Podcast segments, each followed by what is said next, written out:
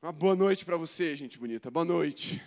Finalmente, cumprimentando aí e recebendo de volta. Falar para a câmera não é legal, cara. Esse negócio de trabalhar para televisão não é minha praia. Eu gosto de gente, eu gosto assim de você, ver o rosto de vocês, mais ou menos, né, porque a luz cega um pouco a gente, mas vocês aqui na frente eu vejo tudo. Então, muito bom ter vocês aqui. Vamos dar sequência à nossa caminhada. Estamos na série Subindo a Montanha, o Sermão do Monte de Jesus, um texto riquíssimo, poderoso, precioso para nós. Nós vamos gastar ainda mais o mês de setembro inteiro nisso. Então, eu peço que você aumente suas expectativas. A gente ainda está chegando no topo e tem muita coisa para a gente reconhecer ali. Primeiro, o pastor Daniel abriu essa mensagem falando sobre ser o sal, aquele que faz a diferença, e ele é notado especialmente quando está ausente. Se você comer uma comida insossa, você vai ver que faltou o sal. E o mundo, quando a igreja se ausenta, ele sente falta de nós, ele sente falta de você. A tua classe está sentindo falta de passar tempo com você, porque você é sal na vida dela.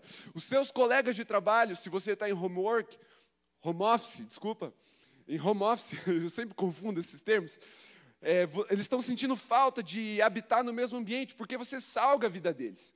Depois nós entendemos ali o que Jesus fez no começo, como que ele, antes de começar a falar, já começou a nos ensinar se analisando as, as, multidões de forma profética, se posicionando de forma profética, então passando a ensinar de forma profética. Veio então a palavra do pastor Eduardo nos ensinando que esse reino que Jesus está pregando é um reino bem diferente, ele é estranho a esse mundo, ele não respeita as lógicas, pelo contrário, as lógicas humanas se dobram diante desse reino, porque é um reino subversivo, ele é um reino celestial e ele é muito maior do que qualquer reino na terra, e ele sobrepõe, ele não precisa destruir, e ele não é expulso por nenhum reino terreno, porque as fronteiras humanas não podem nem limitar e nem expandir esse reino. Ele é independente porque ele vem direto do nosso Deus e se manifesta na vida da igreja de Jesus. Amém?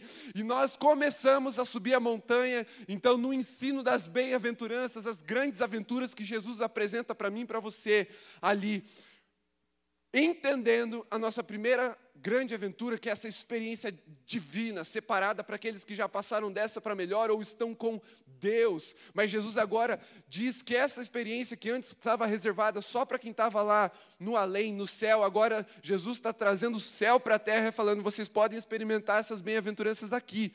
E ele começa dizendo, nos, aliás, ele começa nos dando um crachá, um cartão de embarque, o crachá do céu, falando: bem-aventurados os pobres em espírito, porque deles é o reino. Ele fala sobre uma identidade, uma atitude que devemos ter em relação a nós mesmos. Depois ele fala sobre a atitude que nós temos que ter em relação ao pecado. Primeiro, o pecado que nós cometemos, precisamos chorar e nos arrepender para sermos consolados, então perdoados por Jesus. Depois, ele fala de atitude em relação ao pecado, da nossa natureza. Bem-aventurados os mansos, porque eles herdarão a terra. Mansidão, você entendeu? Não é ser pacato, não é ser ameno, não é ser insosso, não. Manso é aquele que tem o seu poder dominado, a sua força, a sua natureza dominada pelo Espírito de Deus e agora canaliza esses dons, essa força, esse vigor para fazer a vontade de Deus. Depois ele fala sobre uma atitude em relação ao pecado alheio, porque ele fala: bem-aventurados os que têm fome e sede de justiça, porque eles serão saciados. Então, quando nós observamos o mundo ao nosso redor, a gente entende, tem muita coisa errada aqui que precisa ser transformada. Jesus fala: vai ter transformação se você for guiado por essa justiça. E agora, diante da presença gloriosa de Jesus no cume desse monte, quando nós chegamos lá no topo, diante da glória de Deus, porque a montanha nós aprendemos que é lugar de presença e de revelação. Agora, nós vamos entender qual, quais são as bem-aventuranças ou as grandes aventuras que dizem respeito à nossa atitude em relação a Deus. O que é que nós vamos fazer diante desse Deus que está revelado diante de nós, que está se manifestando em glória diante de nós? A mensagem de hoje, as grandes aventuras, parte 2, ou as grandes aventuras, ação e reação. Mateus 5, a partir do versículo 7. Vamos ler, abra aí a sua Bíblia. Pega o seu celular agora que você não está assistindo pelo YouTube, glória a Deus pela sua vida. Você que está em casa, pega a sua Bíblia de papel, pega um caderninho, anota. Nós não esquecemos de você, que você seja muito alimentado por essa palavra, o teu espírito seja incendiado nessa noite, porque Deus vai falar conosco. Eu tenho certeza, eu creio. Maria, cadê você? Dá um tchau para mim, está difícil de enxergar. Lá atrás, eu creio na palavra que você liberou sobre nós nessa noite, uma noite memorável. Os anjos vão falar sobre essa noite por causa do que vai acontecer nessa geração, amém? Os seres viventes vão conversar sobre você. Você vai ser o assunto da roda de conversa do céu. Porque lá não tem Covid, eles podem se reunir e eles vão falar sobre você. Porque Deus vai despertar algo nessa noite, nessa noite na sua vida, que o céu vai se movimentar junto de você.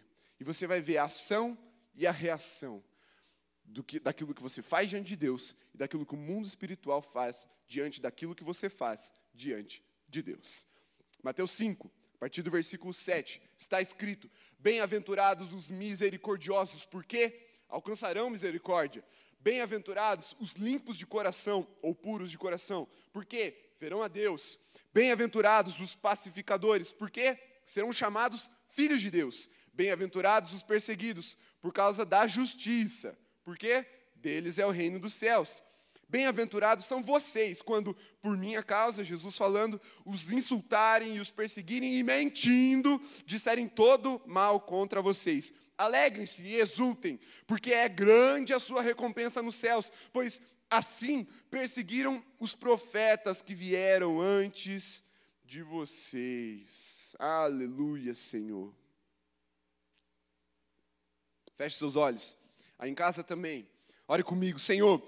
Queremos essa noite memorável que foi profetizada no teu altar. Nos unimos em oração, ligamos essa oração aqui na terra, Pai, para que ela seja ligada no céu. Então o céu se liga a nós com essa noite transformadora, com essa noite impactante, com essa noite memorável. Queremos te agradar, Senhor. Queremos que essa noite fique na, guardada no seu coração em primeiro lugar, com carinho, com entusiasmo, com bons olhos a nós, mas também marca nossas vidas, Senhor. Nós queremos ser batizados na tua presença e na tua glória. Que saudade, Senhor, estávamos de estar reunidos. Tem algo tão precioso para nós nessa reunião. Por isso eu peço que o Senhor tire o nosso medo agora, tire o constrangimento, tire o receio, tire as barreiras do nosso coração de estarmos reunidos. Protege-nos, Senhor, de toda contaminação, toda infecção e que assim venhamos e voltemos em paz paz, com o coração animado, avivado para louvor do teu santo nome, em nome de Jesus nós oramos, Deus. Amém. Amém. Manda um amém bem, bem forte, assim, gasta tua garganta, porque a gente não sabe se sabe do que bem vamos estar aqui de novo. Então vamos fazer assim. Eu estou com saudade. Eu nunca fiz isso, mas hoje eu vou fazer. Eu peço que vocês participem assim com vigor, sabe? É, é, vai ser um carinho no coração do pastor, tá bom? A gente estava morrendo de saudade de vocês. É verdade quando a gente fala que não é a mesma coisa. Porque vocês estão lá em casa e tal, debaixo da coberta, no quentinho, vocês estão conversando, às vezes no culto e tal. Faz parte, a gente entende. Eu também converso quando eu estou em casa assistindo o culto. Mas o ponto é assim: vamos aproveitar para valer o tempo que a gente tem, beleza? Então vamos fazer assim. Se Deus vai nos marcar numa noite memorável, vamos marcar Deus com uma noite memorável também. Que as nossas vidas seja uma oferta queimando em intensidade, como uma fornalha lá de, da Babilônia, sete vezes mais do que o normal. Se você fala amém num tom, calcula sete vezes mais e glorifica o Senhor com um amém bem forte, gasta tua garganta aí, não tem problema, só daqui, só sábado você vai usar de novo. Então, vamos lá, tá bom? Conto com vocês aí. Tenho certeza que esse povo avivado também estava com saudade, não sou só eu que estava com saudade. Então vamos lá, ação e reação. Primeiro ponto, ação. Vamos às bem-aventuranças, às grandes aventuras que dizem respeito à nossa atitude em relação a Deus. Versículo 7, 8 e 9. Vamos lá, vamos ao 7. Eu quero reler ele com você e ir pausando devagarzinho para a gente entender. Bem-aventurados os misericordiosos. Por quê? Porque alcançarão misericórdia. Muito boa essa palavra. Jesus é, é extraordinário, porque ao mesmo tempo que ele ele coloca a responsabilidade no nosso colo, ele coloca a responsabilidade no nosso colo. E isso precisa nos aliviar, mas isso também precisa nos gerar temor. A gente já vai entender por quê. Vamos lá, misericórdia e misericórdia. Aqueles que são misericordiosos são bem-aventurados porque eles alcançam misericórdia. Quando você vai lá, a gente vai ter um culto especialmente sobre essa pregação em Mateus 6, você vai ver Jesus ensinando sobre a oração do Pai Nosso, como a gente tem que orar. E aí, nessa oração, ele faz uma, uma conexão extraordinária com Deus. Mas sabe o que acontece nessa oração também? Aquele que não vive o que está falando, está lendo a sua própria sentença, sua própria condenação, porque ele fala assim: Pai, perdoa as nossas ofensas, como nós estamos perdoando aqueles que nos têm ofendido. Jesus é extraordinário, cara. Ele é, ele é muito inteligente.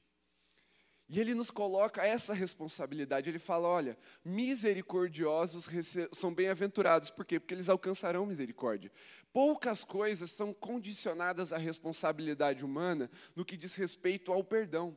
Porque a graça de Jesus ela é soberana, ela é incrível, ela é extraordinária, ela é maior. Mas algumas coisas Jesus coloca como gatilho de responsabilidade. E aqui ele fala: os misericordiosos vão receber misericórdia. Aqueles que perdoam vão receber o perdão. Ele condiciona o perdão, a graça de Jesus, à nossa postura, à nossa atitude. Por quê? Lá em 1 João, na carta de 1 João, está escrito que é impossível você dizer que ama a Deus enquanto você odeia o seu irmão. E o que isso significa dentro desse contexto de misericórdia, misericordiosos receberão misericórdia? Significa que se você não aplica a misericórdia na vida do outro, você não recebeu a misericórdia de Deus. Em outras palavras, significa que você ter misericórdia com o seu irmão, com as pessoas que estão ao seu redor, é uma atitude que você tem diante de Deus. Porque é impossível amar a Deus se você odeia o seu irmão. Se você não tem misericórdia com o seu irmão, você não recebe misericórdia de Deus. Olha como Jesus conecta as coisas e nos coloca debaixo de uma responsabilidade tremenda, mas ao mesmo tempo de alívio. Porque se eu entendo a misericórdia de Deus, eu manifesto ela na vida do meu irmão. Por isso Jesus está falando: bem-aventurados os que são livres do ressentimento. Primeiro, porque foram perdoados dos seus pecados e entenderam essa graça. Segundo, mas junto do primeiro, porque reproduzem, compartilham essa misericórdia. E ele está falando que os misericordiosos receberão a misericórdia. E essa é uma bem-aventurança. E você pode pensar assim: ah, não, mas o outro foi injusto comigo, o outro errou comigo, o outro pecou contra mim, o outro me amaldiçoou, o outro me traiu, o outro me arrebentou, o outro me chutou, o outro me magoou, o outro, o outro, o outro. Mas o que você fez contra Jesus e o que, que ele oferece a você diante desses pecados? O perdão. Por isso ele fala: os misericordiosos são bem-aventurados, porque eles são livres da cadeia do ressentimento. E o ressentimento é um, é um mal enraizado na nossa geração. Por isso não vemos muitas pessoas misericordiosas. Por isso que a, a, a, a turma aí do, do ódio do bem ama uma cultura do cancelamento. Porque eles não são misericordiosos, eles são ressentidos. Eles justificam o fim, os meios, aliás, pelo fim. Eles justificam cancelar alguém, odiar alguém, massacrar alguém, porque afinal de contas aquela pessoa errou. Então não é misericórdia, é ressentimento, e nós não somos desse mundo, nós não somos dessa geração que está aposta no mundo. Nós somos do reino de Deus, somos filhos de Deus. E lembra, nós coabitamos enquanto reino. Então, o Deus dessa era, que é o eu, é o ego, ele diz: se alguém fez mal contra você, se afasta, porque ele é do ele não merece a tua presença, ele não merece ser seu amigo, ele não merece caminhar com você. Mas Jesus fala: bem-aventurados aqueles que estão nessa aventura gigantesca, extraordinária, que vivem essa experiência divina, que é o que? Oferecer misericórdia àqueles que erraram com você. Misericordiosos são bem-aventurados, por quê? Porque daí Deus não retém perdão. Você está com dificuldade, com a culpa que o inimigo está te acusando, ele está te massacrando, ele está te levando à vergonha de entrar na presença de Deus. Começa a perdoar as pessoas que estão ao seu redor e você vai acessar a misericórdia de Deus de forma sobrenatural, de forma inexplicável. As suas cadeias emocionais serão postas no chão pela misericórdia de Jesus. Por quê? Bem-aventurados os misericordiosos, eles encontrarão a misericórdia, eles receberão a misericórdia de Jesus. Aleluia! Essa atitude é diante de Deus. Parece que eu estou sendo misericordioso com meu amigo, mas Jesus fala: vocês quando eu era estrangeiro, vocês me acolheram. Quando eu tive fome, me deram de comer. Aí os discípulos, com aquele, aquela a interrogação na cabeça, falaram: Jesus, como, quando que o Senhor teve fome e a gente deu de comer? Porque quando vocês fizeram isso ao seu irmão. Então Deus, ele, ele, ele é tão, ele cuida tanto, ele zela tanto pela relação entre irmãos, que ele fala: se você fizer para o teu irmão, você fez para mim. Você está entendendo a dimensão da importância que o teu irmão tem na sua vida em relação à sua relação com Deus? Deus condiciona a relação. Deus vai falar: não vou te ouvir, miserável, enquanto você não perdoar o outro. Porque Jesus conta uma parábola depois nos evangelhos do devedor, que perdoado de uma dívida impagável, sai da presença de Deus e pega o seu irmão que devia, devia uma coisa mínima para ele e começa a esganar ele, cobrando aquele valor. Quando o rei ficou sabendo disso, na parábola que simboliza Deus ou Jesus, ele manda chamar esse cara, manda prender ele, jogar num poço, e esse, nesse poço ficam os verdugos, que são o quê? Os torturadores. E hoje a gente pode interpretar essa figura dos verdugos como as nossas emoções. E ele libera os verdugos para o quê? Torturar, tirar o sono, porque aquela pessoa ficava num poço em pé, e aí quando ela ia pegar no sono, alguém ia lá e cutucava com uma lança para ela acordar. Quando você fica ressentido, quando você fica com raiva, quando você fica guardando rancor contra alguém, o que é que você perde? O teu sono. Você pensa mais na pessoa do que aquela pessoa pensa em você. E Jesus fala assim: Eu só vou te ouvir quando você perdoar o outro. Enquanto isso, você vai ficar aí acordado. Olha a seriedade. Mas Jesus fala: Tenha misericórdia, eu já tive por você. Alívio e responsabilidade. Graça e temor na mesma sentença. Por isso que eu falo, Jesus é o ápice da inteligência humana, ele tem um poder absurdo de síntese.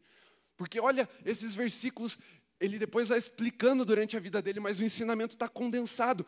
Bem-aventurado. Não tem experiência melhor, mais aliviadora, do que você perdoar alguém e ser livre daquele peso.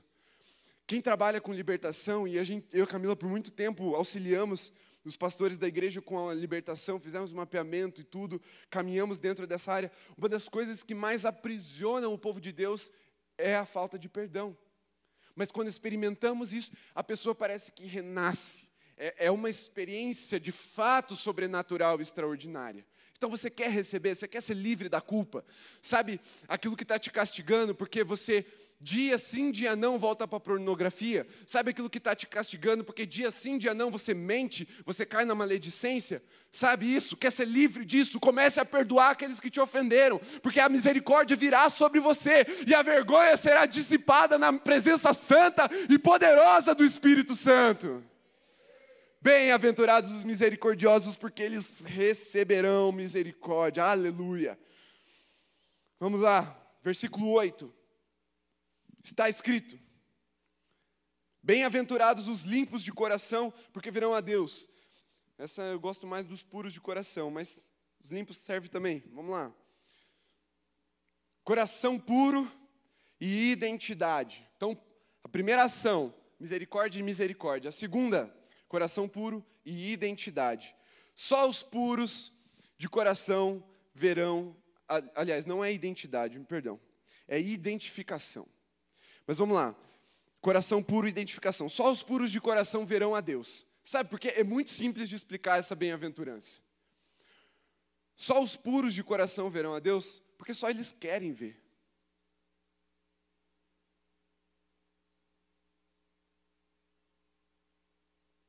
É muito fácil afirmar isso com certeza, que só os puros de coração verão a Deus, porque só eles buscam a Deus. Lembra quando a gente falou na série exemplar sobre pureza? O que é pureza? É não ter mistura. O que é pureza de coração? É não ter outros deuses no nosso coração, não ter outros alvos da nossa adoração no nosso coração. É ter uma vida única, exclusivamente dedicada ao Senhor. Então, se Jesus é meu único Deus, eu vou vê-lo, porque Jesus não divide trono. Com Jesus é ou vai ou racha. Ou é tudo, ou é nada. Não tem parcela, não tem, não tem divisão. Jesus, nesse sentido, ele é bem. É difícil eu falar possessivo, porque vai dar a ideia de que é algo errado. Mas ele é zeloso, ele é cuidador dos seus. E ele não vai dividir seus filhos, seus servos, com o inferno. Por isso, os puros de coração são aqueles que só têm uma vontade: ver a face de Deus. É aqueles que têm uma vida dedicada a subir o monte e encontrar a revelação e a presença dEle é aqueles que intencionalmente vivem para a glória de Deus. Isso é pureza de coração. Por isso, uma atitude de, em relação a Deus, essa é a ação que eu tomo. Senhor, eu purifico meu coração, eu tiro os outros ídolos, eu tiro eu, eu tiro as minhas vontades, eu tiro os outros deuses para que apenas o Senhor seja prioridade, alvo principal das, da minha vida, das minhas ações. Isso é purificar o coração, não é ficar falando santo, santo, santo, santo, santo, santo, santo, santo 24 horas por dia. Não. É quando você limpa o teu coração de outros objetivos, de agradar outras pessoas. E esses deuses, majoritariamente no nosso contexto, são pessoas. A começar pelo eu que está dentro de você. Na mensagem, eu sei porque você tem medo do secreto, eu expliquei sobre isso. De como o eu, o ego, é o Deus desse século. Mas às vezes é uma pessoa que ocupa esse lugar. E aí você, antes de agradar a Deus, você quer agradar as pessoas. Deus retém a revelação, mas bem-aventurados aqueles que querem agradar a Deus em primeiro lugar, que têm a sua vida num altar só, o altar de Deus. E assim verão o Senhor. Verão a identidade, quem Deus é, não só o que ele pode fazer.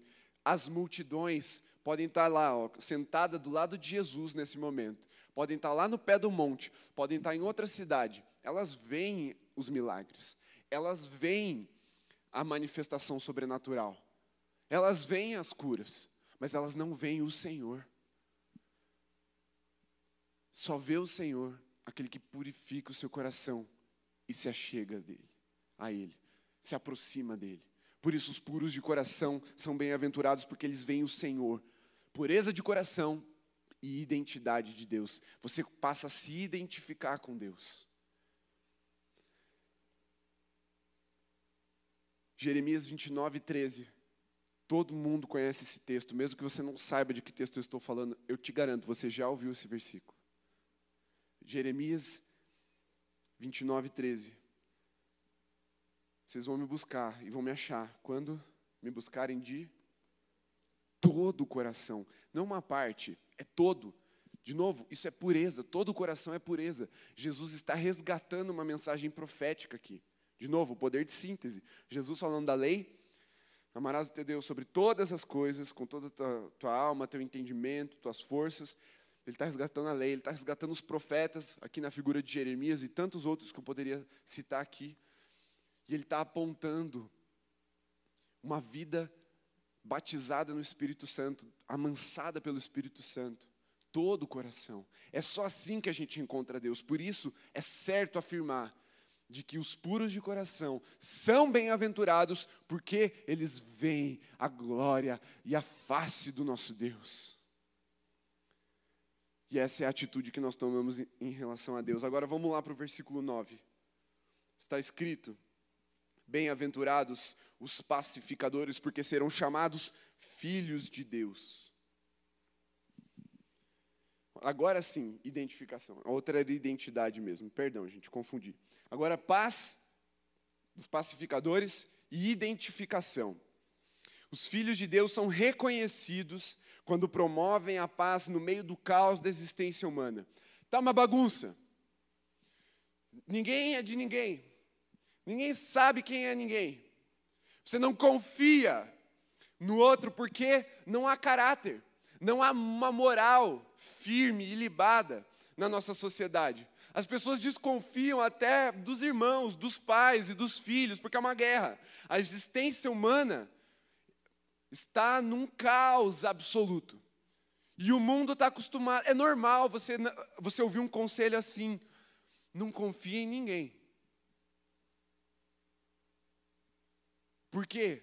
Porque o caos se instalou. Você imagina numa guerra, existem dois povos no embate, duas tribos num, numa batalha. Como que você sabe contra quem guerrear? Fala para mim.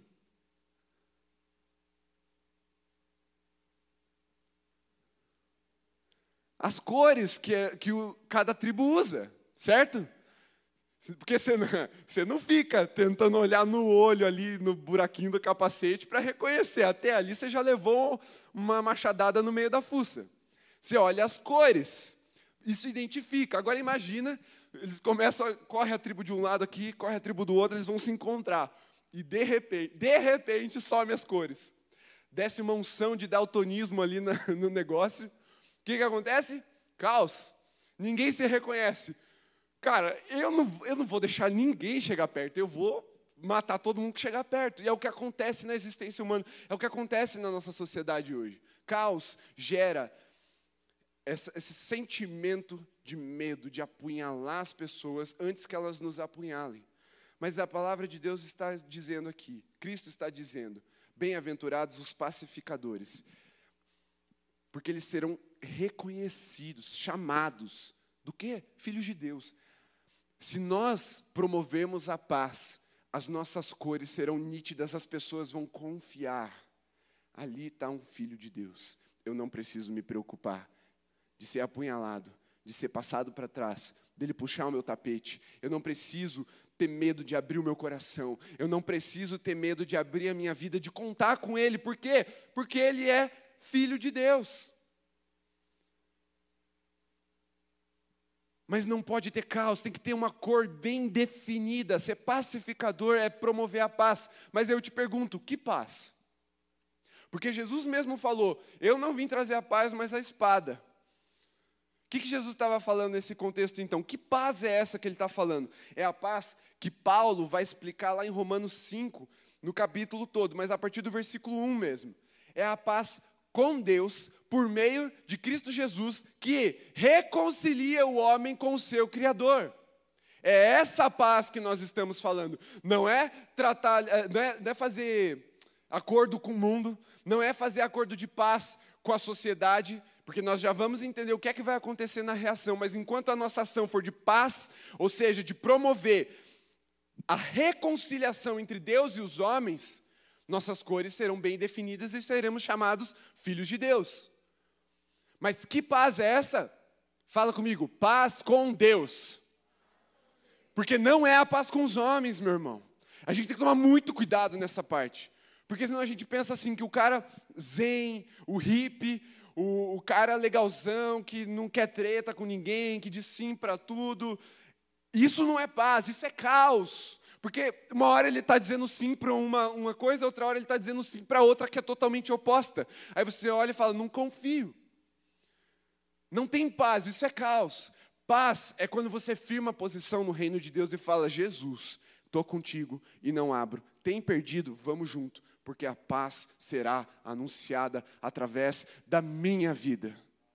Isso é a paz dos pacificadores que serão chamados filhos de Deus, por isso são bem-aventurados. Não a falsa paz prometida por falsos profetas. A verdadeira paz é se voltar para Deus por meio de Jesus. Não é a paz que promete que tudo vai ficar bem, mas a que mostra o caminho para a vida eterna. Lá no, no profeta Jeremias, se eu não me engano, capítulo 23, 17 e o capítulo 23 também, fala sobre os profetas que falavam para o povo: paz, paz. Mas Deus diz: não há paz. Se vocês não se arrependerem, se vocês não se converterem, vai vir juízo. Mas os falsos profetas falam: não, paz, paz, tudo bem. Esses encontraram juízo. A palavra diz que Deus iria consumir esses falsos profetas. Dizer que vai ficar tudo bem quando claramente Deus está falando para anunciarmos uma palavra de arrependimento e conversão, não é paz, não é ser pacificador, mas é anunciar a palavra da verdade. Estão sob juízo, porque pecaram, estão destituídos da glória de Deus. Mas espera, meu irmão, tem um Jesus que veio para te salvar, mas é necessário se entregar para Ele de todo o coração em arrependimento. Isso é a paz verdadeira. É a paz que fala: tem um caminho para a vida eterna. Mas esse caminho se chama Jesus Cristo. E ele fala: negue-se a si mesmo, tome a sua cruz e aí vem. Isso é a verdadeira paz. Não é dizer assim, tá tudo bem, Jesus te aceita. Porque a graça não é inclusiva, a graça é exclusiva para os filhos de Deus. Paz verdadeira. É melhor nós anunciarmos uma paz que irrite o mundo do que anunciarmos uma paz que agrade o mundo. Porque o mundo precisa despertar para a sua condição de perdição. Quero ilustrar para você entender. Pense assim: tem um trem cheio de pessoas, um trem desconfortável, nas condições assim bem ruins. Não tem banco direito, as pessoas estão exprimidas, elas estão desconfortáveis, elas sabem que tem alguma coisa errada, elas só não sabem o que. E você olha o trilho do trem lá na frente, tem uma ponte quebrada, ela vai cair num abismo. O que vocês diriam para mim que é paz? Você chegar e dar um travesseiro, uma poltrona, um cafezinho para aquelas pessoas que estão no trem e falar assim: tá tudo bem? Ou vocês começarem a gritar: sai daí, pula desse trem, porque senão vocês vão morrer. O que promove a verdadeira paz? Afofar os travesseiros e deixar o mundo confortável no seu estado de perdição, de condenação eterna, ou gritar desesperadamente até incomodar aqueles que estão lá dentro a ponto de fazê-los pular desse trem. A segunda opção. Os pacificadores são esses que incomodam o mundo até que haja uma reação. E essa reação vai ser dupla. A primeira, glória a Deus por, pela primeira. Muitos serão salvos. Jesus resgatará muitos, milhões, e eu ouso dizer que passaremos o número de bilhão na nossa geração de salvos. Essa é a primeira reação, mas nós não vamos falar dela agora, porque Jesus não falou dela no Sermão do Monte. A segunda reação é a reação daqueles que vão ficar irritados com a gente e vão mandar a gente calar a boca. Então, essa paz que vem do alto encontra o coração do homem e produz um contentamento inabalável na presença de Deus, mas uma inconformidade com o seu estado de perdição. Agora, a reação. Vamos ao versículo 10. Está escrito: Bem-aventurados os perseguidos. Por quê? Não, antes do porquê. Os perseguidos por causa da justiça. Bem-aventurados os que têm fome e sede de justiça, porque eles serão saciados. Está aí a promessa de Jesus para aqueles que vão ter a primeira reação, que vão pular do trem e vão ser salvos. Lembra? Você olha o outro em pecado, você não se conforma, não é julgar o outro, mas você não se conforma com aquele estado que ele está vivendo, e você leva a salvação até ele. Jesus, salva.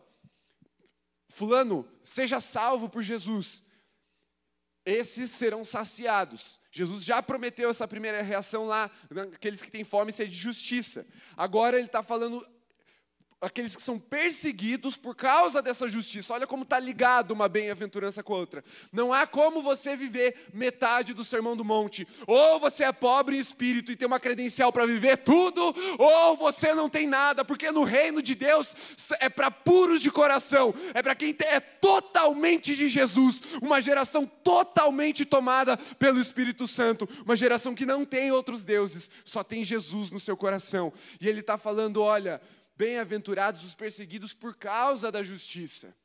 Porque, meu irmão, quando Jesus fala, eu não vim trazer a paz, eu vim trazer a espada, ele está falando que assim, ó, dentro da mesma casa vai ter gente que vai se converter e tem gente que não vai se converter. E naquela época, você sabe o que acontecia entre as religiões. Você acha que elas habitavam normalmente, pacificamente, assim, no mesmo ambiente? Um judeu e um romano, um grego e um persa?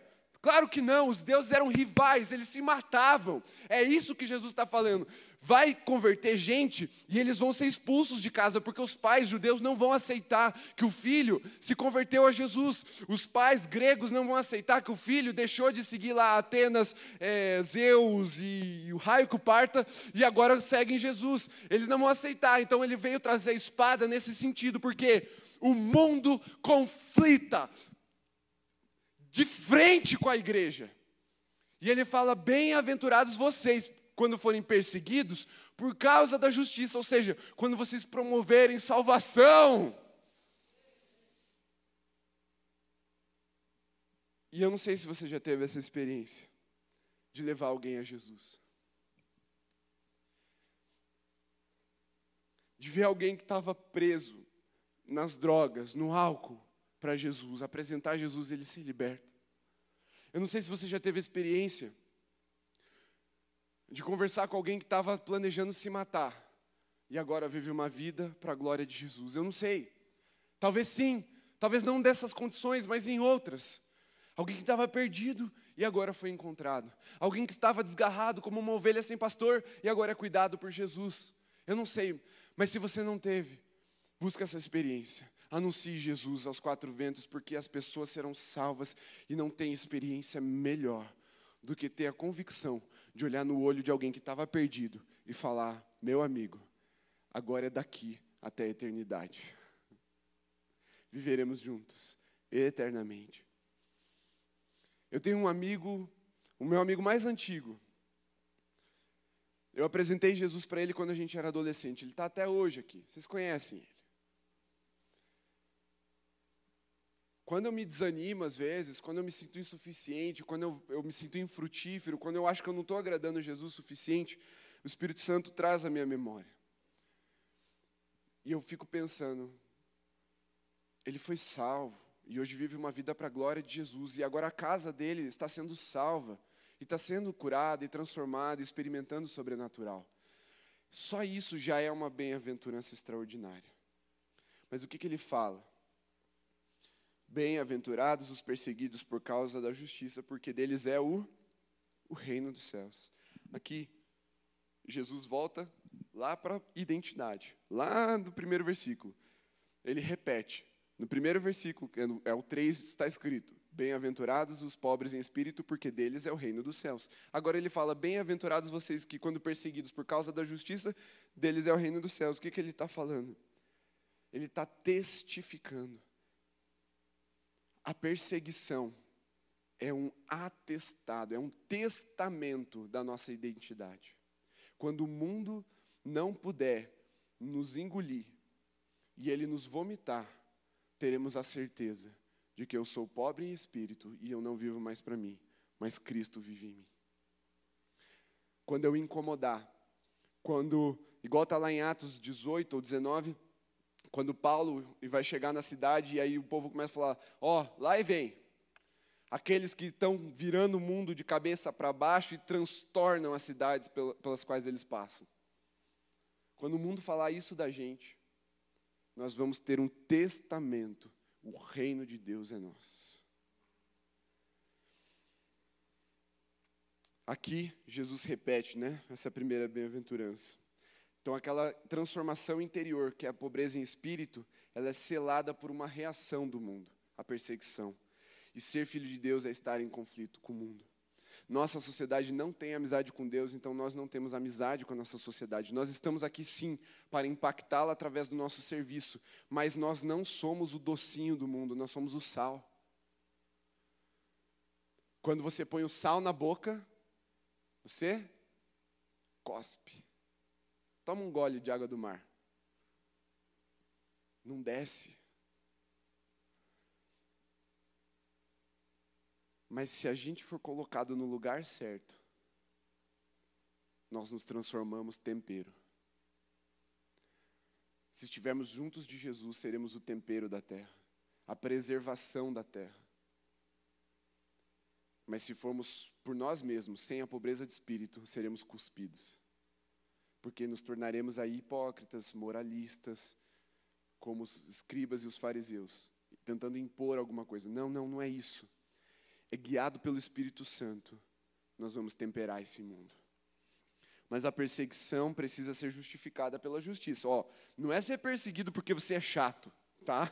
Se você é chato e está sendo perseguido, seja legal. Não tem problema. Você pode ser legal, você não precisa ser chato. Você não precisa ser grosso. Você não precisa ser inconveniente, arrogante, estúpido, apontar o dedo. Não é isso. É por causa da justiça. Jesus deixa bem claro aqui. Não é qualquer perseguição, é por causa da justiça. Porque somos pobres em espírito, então promovemos a justiça, aí sim incomodamos o mundo e o mundo nos persegue de volta. A nossa ação, que até aqui, em relação a nós mesmos, em relação ao pecado, agora em relação a Deus, vai gerar uma reação do mundo: salvação e perseguição. Mas as calúnias e oposições precisam ser vazias, como uma mentira é vazia. Olha o que está escrito lá no versículo 11. Bem-aventurados são vocês quando por minha causa os insultarem e os perseguirem e, mentindo, disserem todo mal contra vocês. Então, se você está fazendo besteira, meu irmão, e alguém começa a falar mal de você, e aquilo é verdade, não está de acordo com o que a palavra está falando. Então, vamos pegar aqui um contexto de trabalho. Você está lá no trabalho e você começa a sair mais cedo e pede para alguém bater o cartão lá, bater o ponto. Você está roubando o tempo de trabalho que você vendeu para a empresa. Aí as pessoas começam a te perseguir. Fala, ó, aquele cara tem que ser demitido. Ele não ajuda a equipe. Começa a denunciar você para o chefe. Começa a falar mal de você, ó, preguiçoso. Você não vai falar assim, ai Jesus, estão me perseguindo. Mano, é, não é por causa da justiça, é, eles estão falando a verdade. Aqui Jesus deixa claro, é se mentirem contra você. Igual nós lembramos quando voltamos lá no Gênesis, José. José foi, é, foi tentado ali por a, a mulher de Potifar, a patifaria. Ela vai para cima dele, arranca as roupas do, do jovem José, e aí José, ó, dá no pé, não, eu não vou tocar em você, você é a mulher do meu senhor. E o que, que ela faz para mandar ele para a prisão? Mente! E o que, que, que Jesus, o que, que Deus faz com José? Ele põe o cara da prisão na posição mais alta que um mero mortal poderia ocupar no Egito. Aqui, usando a figura do faraó como se fosse né, uma figura divina que eles acreditavam. Mas, humanamente falando, o que mais alto podia ascender era a posição de governador. E José foi colocado lá, porque mentiram quando perseguiram ele. Mas tem que ser mentira. Se estão te perseguindo porque você está dando mancada com Jesus, você está envergonhando, você está queimando o filme de Jesus, aí você tem que pedir perdão. Mas se a perseguição for por causa da justiça, foi por causa do nome de Jesus, meu irmão, bem-aventurados, porque de vocês é o reino dos céus. Para a gente concluir, fechar essa mensagem da noite. Alegrem-se. Versículo 12. É motivo de grande alegria viver a grande aventura que Deus preparou para mim e para você. Então, antes nós estávamos ali, no início da, da, da viagem, entendemos a viagem, fizemos um plano quando conversamos sobre a postura de Jesus. Mapeamos, nos preparamos, entendemos, agora vamos. Cartão de embarque, pobreza, pobreza em espírito. Subimos o monte, deixando as coisas para trás, o pecado, amansando a natureza pecaminosa, nos reeducando no reino, não se conformando com a injustiça ao nosso redor. E agora nós nos encontramos no lugar da presença e da revelação de Deus, estamos diante de Jesus. O que, que fazemos? Misericórdia, porque isso é uma atitude de adoração em relação a Ele. É... Aí que eu esqueci aqui. Pureza de coração, porque agora nos entregamos totalmente a Ele, nos tornamos pacificadores, ou seja, anunciamos a Sua mensagem. Aí agora, com tudo isso, comecei a mexer, o reino de Deus começou a se movimentar. O que é que acontece? Uma reação. Agora estamos descendo, porque o mundo precisa receber essa revelação, a figura de Moisés. Quando ele subiu o monte, ele foi buscar revelação, porque o povo não sabia o que fazer, estava um caos. Ele foi buscar a vontade de Deus, a lei de Deus, a palavra de Deus para trazer para o povo que estava ali. É isso que vai acontecer agora com você. Sabe esse tempo de pandemia? Vai acabar. Vai acabar. Eu não sei se vai ser semana que vem ou se vai ser o ano que vem, mas vai acabar. E aí a gente vai descer desse lugar de isolamento. E a gente precisa descer com uma resposta. O mundo vai estar olhando para você, falando: o que, que ele tem para me dizer? Que, que a igreja tem para responder para essa nossa angústia, porque número de depressão aumentou, número de divórcio aumentou, número de desemprego aumentou, número de fome aumentou, número de violência aumentou, número de aborto aumentou, tudo que é ruim está aumentando. O que é que a igreja vai responder para essa sociedade que está desesperada no caos? É você que vai responder, não sou eu. Você é a igreja de Jesus que recebe uma orientação lá no alto da montanha mas agora você vai trazer essa resposta para a terra. Você está preparado para isso? Porque duas reações vão acontecer: pessoas serão salvas e você vai ser perseguido. Salvação e perseguição, as duas são bem-aventuranças. Você está disposto? Você está disposto a se mover na direção da justiça do reino de Deus até ter um cartaz de procura-se com a tua cara lá no inferno? Você está? Porque Jesus está te chamando para essa jornada, para essa grande aventura. E a gente só começou. A gente só fez a aula teórica até agora. Nós vamos para a prática a partir de semana que vem. Mas hoje o apelo é você está disposto a ser perseguido por causa da justiça, fique em pé no seu lugar. Se você quer ter a tua cara estampada no inferno para ser perseguido pelo diabo, levanta do teu lugar e fala: Eis-me aqui, Senhor, envia-me a mim, porque bem-aventurados os que são perseguidos por causa da justiça. Deles é o reino dos céus, a uma herança que será acessada por essa manifestação dos filhos de Deus. Grandes aventuras, ação e reação, as coisas vão começar a se mover, a engrenagem já está se movendo dentro de nós. Agora, o fogo que queima dentro de nós vai começar a sair e ele vai girar uma engrenagem na sociedade. Quem está disposto a falar, Jesus, me chama que eu vou. Jesus, me manda onde estão os piores inimigos, que eu vou lá, ao seu lado, guerrear essas batalhas. Quem está disposto a ser envergonhado e perseguido para que o nome de Jesus seja glorificado na nossa nação? Dá um brado de vitória! Ei! Levante a sua mão direita e ore comigo, Senhor. Estamos aqui na tua presença, diante da tua glória, diante da revelação do teu reino e não vamos voltar pelo caminho que viemos. Queimamos carroças, afundamos os barcos no cais, não temos mais reservas e lugar para onde voltar. Despedimos os nossos pais. Agora é hora de irmos na direção da tua vontade plena, total, a vontade perfeita que o Senhor tem para nossa geração o Senhor se agradará de nós, se tão somente vivemos a tua palavra, como está prometida aqui, essas bem-aventuranças são nossas, Senhor, é um testamento do céu para nós. Há uma identidade, há uma atitude, há uma unção sobre o teu povo e nós nos agarramos a ela para que a engrenagem comece a rodar, para que a reação comece a acontecer a ação é nossa responsabilidade. Põe no Senhor no lugar de intensidade e disciplina na tua glória, porque não cessaremos de te buscar. Não usaremos mais de desculpas para nos manter no nosso conforto no pé da montanha, assistindo Moisés e Moisés subindo para trazer a tua glória. Não, agora somos nós que vamos subir diariamente para buscar a tua revelação e a tua presença, de forma que todo dia, Senhor, todo santo dia, inclusive a segunda-feira, nós vamos subir e voltar com uma revelação do céu para colocar as coisas em movimento. Porque a ação o Senhor nos confiou, agora a reação, Senhor, faz acontecer. Que muitos sejam salvos ao nosso redor, Pai, que nas mídias sociais os teus filhos sejam inspirados a tal forma que o teu nome seja glorificado com a salvação de muitos. Eu creio nós não passaremos antes de vermos a conversão, a salvação de mais de um bilhão de pessoas, Senhor.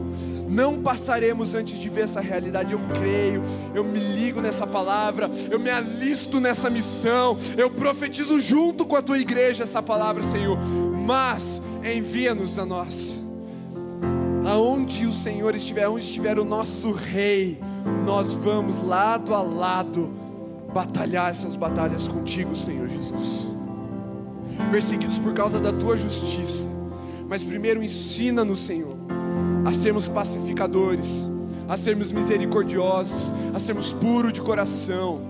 E aí então, quando a reação, quando o mundo começar a ser salvo ou nos perseguir, apenas desfrutemos da bem-aventurança, dessa experiência sobrenatural, divina, extraordinária para os padrões humanos que é ser chamado filho de Deus, de receber a tua misericórdia,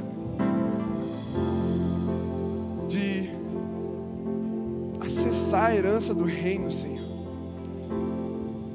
A nossa vida não é suficiente mais para nós, nós não amamos as nossas vidas, nós amamos o Senhor em primeiro lugar. Queremos a tua vida em nós, queremos a abundância do teu reino em nós não nos limitamos à nossa pátria terrena, não nos limitamos aos nossos talentos e ambições, não, Senhor, isso tudo é palha, é, é, vai ser consumida por faísca, o vento vai levar.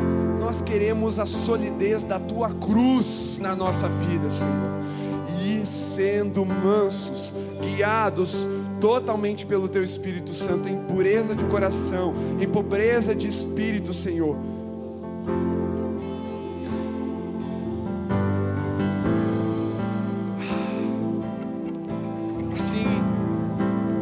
juntaremos ao hall dos heróis da fé, a esse grande salão celestial que reúne os grandes homens da fé, assim como os profetas que vieram antes de nós, assim como os apóstolos, os pastores, os mestres, os evangelistas, Senhor, aqueles que vieram antes de nós, que também foram perseguidos, nós nos juntaremos a eles e teremos muita resenha para conversar no céu, muita história para contar, porque essa noite nos marcou. Essa noite é memorável e erguemos esse altar memorável ao Senhor, porque o teu nome é grande em nosso meio, o teu nome é desejado nas nossas nações, o teu nome é desejado pela nossa geração. Por isso, faça presente em nós, igreja unida e reunida nessa noite. Eu peço, Pai, que essa palavra alcance na mesma medida aqueles que estão em casa, cobrindo-os de autoridade, poder, unção. E assim, todos, sem exceção, debaixo do teu amor, debaixo da tua graça, debaixo do teu consolo e do teu poder, estejamos em paz, hoje e para sempre, em nome de Jesus. Amém. Nós vamos adorar. Você vai engolir a máscara cantando. Em casa você vai fazer uma, uma festa aí. E eu peço que você que está presente não saia.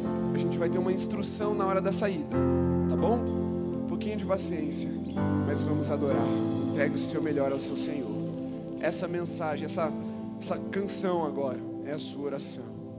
Ore consciente de que Moisés não pode mais substituir você no alto do monte. Você que nos acompanhou de casa, Deus abençoe a sua vida.